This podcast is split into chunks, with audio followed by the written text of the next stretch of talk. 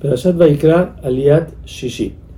Si cualquier otra persona del pueblo pecara en una de las provisiones que dijimos, que tienen caret, entonces deberá traer, aquí sería una chiva o una cabra, o sea, hembras, no machos como anteriormente, y se le hará parecido a como se le hizo al príncipe. Quiere decir que la sangre se salpica encima de las esquinas del altar de oro, la grasa prohibida se quema y la carne se la comen los Koanim dentro del patio del Mishkan.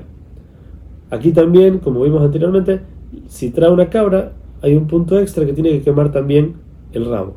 Existe un tipo de sacrificio que viene por cierto tipo de pecados que su valor va a depender del poder adquisitivo de la persona.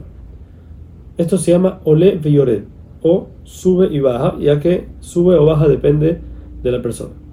¿Sobre qué pecados hay que traer este sacrificio?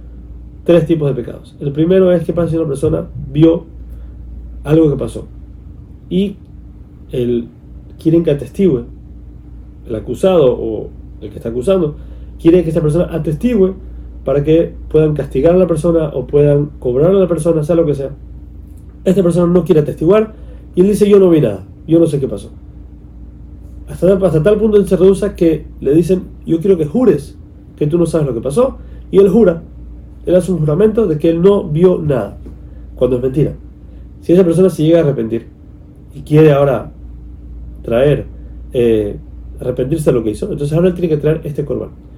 Otro, otro tipo, otra persona que puede traer este corbán es qué pasa si una persona se impurificó y después de que purificó se le olvidó que estaba impuro y entró al Betamigdash o comió alguna comida que solo puede ser comida cuando uno está puro, por ejemplo, corbán Pesach, cualquiera de estas cosas, también él debe traer este sacrificio. Por último, una persona que juró que iba a hacer algo o no iba a hacer algo y se le olvidó que había jurado y transgredió su juramento también.